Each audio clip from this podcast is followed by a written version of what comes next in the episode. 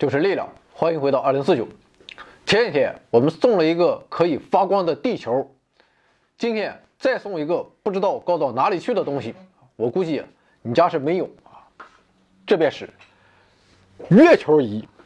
想要得到这件物事儿很简单，只要在今天零点到二十四点之间打赏随意金额即可。打赏二维码在本期公众号的推送文章中。待到零点来临之时，我将使用随机数生成器生成小时和分钟，然后在那个时间或那个时间之后最靠近的老板，我就把这个月球仪啊送给你。还是老规矩，打赏时一定要在备注选项中留下您的手机号码。当然了，各位老板都是有面的人，一块钱以上啊总也说得过去吧？一块八毛都是爱，玩呗。那么为什么要送月球仪呢？因为今天我们要来说说月球的地名。十七世纪之前，虽然人类已经与月球打了好几万年交道了，但是月球上并没有正式的命名。我国文化中所谓的广寒宫啊，无非是想象的产物，当不得真。而在现代科学发展史上，第一个给月球地名命名的人便是伽利略。一六一零年，伽利略开始使用望远镜来对月球暗中观察。他发现月球表面有一座非常明显的山脉，于是他便自私的用了他家乡的那座山的名字来给它命名。这就是目前我们所看到的雨海东侧那座巨大的弧形山脉——亚平宁山。第二个给月球上的地形取名字的是意大利科学家乔万尼·里乔利。李乔利于1651年出版了《新天文学大成》，也叫《新质大论》一书。在书中，他画了一幅直径达28厘米的月面地图。他将月球表面那些暗色的区域称为海，也就是我们现在所谓的月海。而且，老李还诗性大发，赋予了他们极其浪漫的名字。这便是我们今天耳熟能详的雨海、静海、九海、红湾。风暴洋等等，而对于那些明显的撞击坑啊，也就是环形山，他觉得应该用来纪念一下曾经为科学做出过杰出贡献的人们。于是他采用了著名的科学家和哲学家的名字，比如阿基米德环形山、柏拉图环形山、亚里士多德环形山、卡西尼环形山、高斯环形山、梅西耶环形山、赫歇尔环形山、开普勒环形山等等。当然了，他也没给自己忘了。所以还有李乔利环形山。除了月海和环形山之外，李乔利还将亚平宁山脉中最高的山命名为惠更斯山，将月球南极的一处山脉命名为莱布尼茨山脉，等等等等。李乔利的贡献无疑是巨大的，由他命名的二百多个名称也一直沿用至今。同时，他创立的这种以历史名人给月球地名命名的方法。至今仍在使用，但是李乔利这哥们儿有点脾气，并不是所有的科学家他都喜欢。比如说，他就很讨厌哥白尼，也不相信他说的地球绕着太阳转。但是怎么说，哥白尼也是个伟大的科学家，怎么着也得给他留一个坑？怎么办？很粗暴，愤怒的李乔利将哥白尼扔进了风暴洋，这便是风暴洋中的。哥白尼环形山，意思就是啊，哥白尼，你去享受月球上的风暴吧。对于伽利略，他也不喜欢，于是李乔利就把伽利略发配到了位于风暴洋边缘的一个很不起眼的小撞击坑，这就是伽利略环形山。而对于那些他喜欢的科学家，则分到了很好的位置，比如托勒密，他就得到了一个巨大。且内部十分平坦的撞击坑，这就是托勒密环形山。要说李乔利啊最喜欢谁，那非丹麦天文学家蒂古布拉赫莫属。所以在月球南半球高原上，那个辐射纹最明显、最明亮、最引人注目的撞击坑，便以地谷命名。这就是现在大名鼎鼎的地谷环形山。继伽利略和李乔利之后。世界上很多天文学家都加入了月球地名命名的大军之中，但是问题随即出现了。首先，由于没有一个权威，也由于沟通不畅，所以同一形貌就出现了重复命名的混乱局面。其次，以个人好恶来命名，实在是有违人类的核心价值观，所以天文学界必须要有一个权威来结束这种混乱的局面。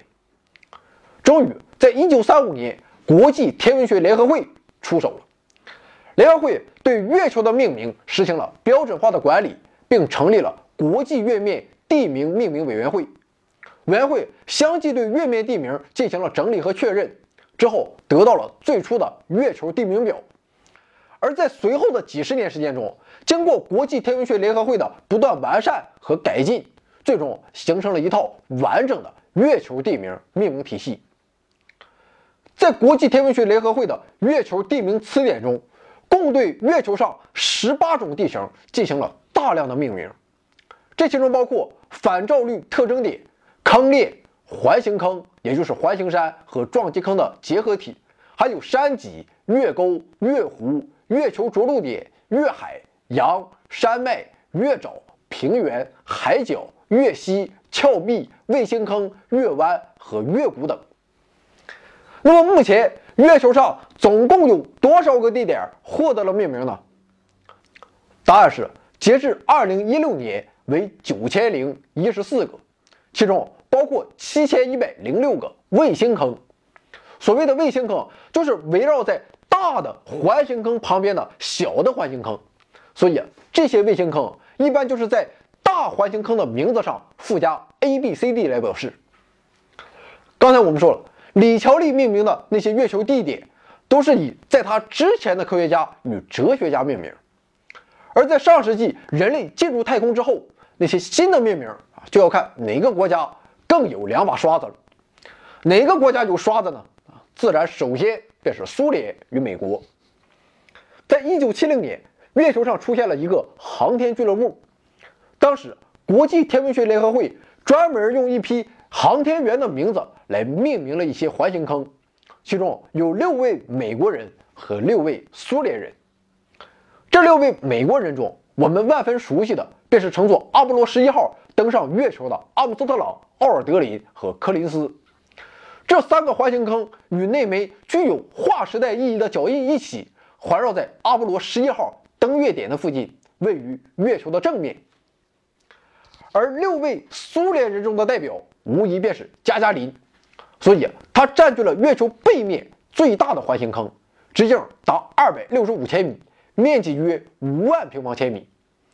同时，以这六名苏联航天员命名的撞击坑，均分布在月球背面最大的月海附近。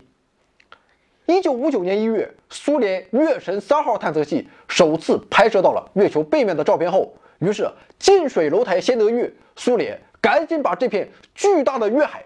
命名为莫斯科海，可见在月球上，美苏两国是分庭抗礼。当然了，美国要更胜一筹，这从月球地名的命名中也能看出来。虽然大体上美国命名占据正面，苏联命名占据背面，但月球背面东南方向最大的环形坑却是美国人命名的，这便是阿波罗环形山。冷战时期的太空竞赛结束后。美俄两国对月球也都打不起精神来了，主要也是没钱了。于是，探索月球的重任便需要我们中国人出马了。进入二十一世纪之后，各种中国绕月探测器陆续飞往月球，特别是二零一三年十二月十四日，嫦娥三号在雨海地区红湾东部成功实现了软着陆，这是上世纪七十年代以来人类探测器实现的第一次月球软着陆。而随着我国文化与经济在世界不断崭露头角，科学上也在太空中扮演着越来越重要的角色。月球上也出现了中国名字，那么这些名字它都有什么呢？统计一下，月球上一共有二十二个中国名字，其中包括一个着陆点、两个月溪、十四个环形坑与五个卫星坑。在这二十二个中国地名中，有七个地名是在2010年和2015年，我国自主向国际天文学联合会提交命名申请后获批的。十个地名是在1985年前，国际天文学联合会根据美苏获取的月球探测数据来命名的。此外，还有五个卫星坑于2006年由国际天文学联合会命名为中国地名。接下来，我们就来看看这些地名。2010年。命名了三个环形山，分别是毕升、蔡伦和张玉哲。前面两位我们都很熟悉，北宋毕升发明了活字印刷术，东汉蔡伦发明了造纸术。张玉哲是我国近代天文学的奠基人，是新中国首任天文台台长。1928年，他将他发现的一颗小行星命名为中华星，开创了中国人命名小行星的先河。二零一五年，随着嫦娥三号的着陆，根据我国古代星图中的三元四象二十八宿，命名了三个环形坑，分别是紫微、天市和太微。同时，嫦娥三号的着陆点也以中国名字命名，这就是广寒宫着陆点。一九八五年之前的十个地名有：祖冲之环形山、张衡环形山。郭守敬环形山、嫦娥环形山、万户环形山、石身环形山、高平子环形山、景德环形山、万玉月溪和宋梅月溪。前面四个祖冲之、张衡、郭守敬、嫦娥啊，这就不用解释了。不过最近张衡地动仪的内容被从中小学教材删除，很多地方甚至博物馆之前都有地动仪的模型，现在也都被搬走了，只是不知道。张衡环形山日后会怎么样？我觉得啊，就留着吧。虽然地动仪是假的，但我们祖先探索未知的精神这是真的啊，这便够了。那么其余几个名称就得解释一下了。万户是明朝人啊，听这个名字你可能不熟悉，但这哥们干的事儿啊，你肯定熟悉。就是他把二踢脚绑在椅子上啊，手里还拿着两个大风筝，准备升天。虽然我们现在纷纷嘲笑万户的愚蠢行为，但是国际天文学联合会看来，万户无疑是人类奔向太空的伟大先驱，所以就冲着这股敢为人先的勇气，也值得一个环形坑。石申是战国中期魏国著名的天文学家，他和齐国人甘德合作编制了世界上最早的恒星表，这便是《甘石星经》，其也是世界上最早的。天文学著作。高平子，清末生人，一九七零年病逝于台湾，原名高君。由于敬佩张衡，而张衡字平子，所以自己改名叫高平子。高平子是我国太阳黑子和光谱观测与研究的开创者，终身致力于天文事业，是我国现代天文学的奠基人之一。还有三个名字啊，就比较蒙圈了。由于相关资料现在已经查找不到，所以我国至今也搞不明白取这三个名字，国际天文学联合会它到底是什么意思。景德啊，有人说这是我国男性常用名字，用这个名字来代表广大的华人男性。但我觉得景德啊，怎么能是中国男性名字呢？我真没听过谁叫景德。我认为其更可能的意思。应该是景德镇。景德镇以瓷器闻名于世，而中国瓷器在全世界无疑是不知道高到哪里去了啊！这是我自己猜的，不要相信。万玉和宋梅啊，实在是想都想不出来。事实上，景德、万玉和宋梅三个名字，国际天文学联合会在命名的时候，自然不是用汉字，而是用的英语来表音。所以，我们现在也只能音译一下，也只能把万玉和宋梅当做是我国女性常用的名字了，代表广大伟大的中国女性。不过，我是觉得这个解释太牵强了。万玉和宋梅分别命名于1976年和1985年，要用我国女性常用名字来命名月溪的话，应该是刘桂英月溪、黄淑芬月溪。潘艳红月溪、张秀芬玉溪，最后还有五个卫星坑，分别是张衡 C、石申 P、石申 Q、祖冲之 W 和万户 T。那么好了，今天的内容就是这么多。如今，月球上已经有了一千多位世界级的名人居民，他们基本上都是德高望重、知书达理的科学大师。虽然在我们看来，他们在月球上的位置有好有坏，地位有高有低，但他们从不为自己的地盘大小和地段好坏发生争执，就像这天上的明月一样，任你戏弄水中的月亮，明月依旧安然于天上，而不为虚妄。耗费思量。二零一八年即将过去，也愿各位老板放下所有的不快与愁绪，人生如梦，一尊海磊江月。回到二零四九微信订阅号已全面升级，微信搜索“回到二零四九”或 “back to 二零四九”，阅读节目文本，还有更多惊喜，精神的、物质的，还有你懂的。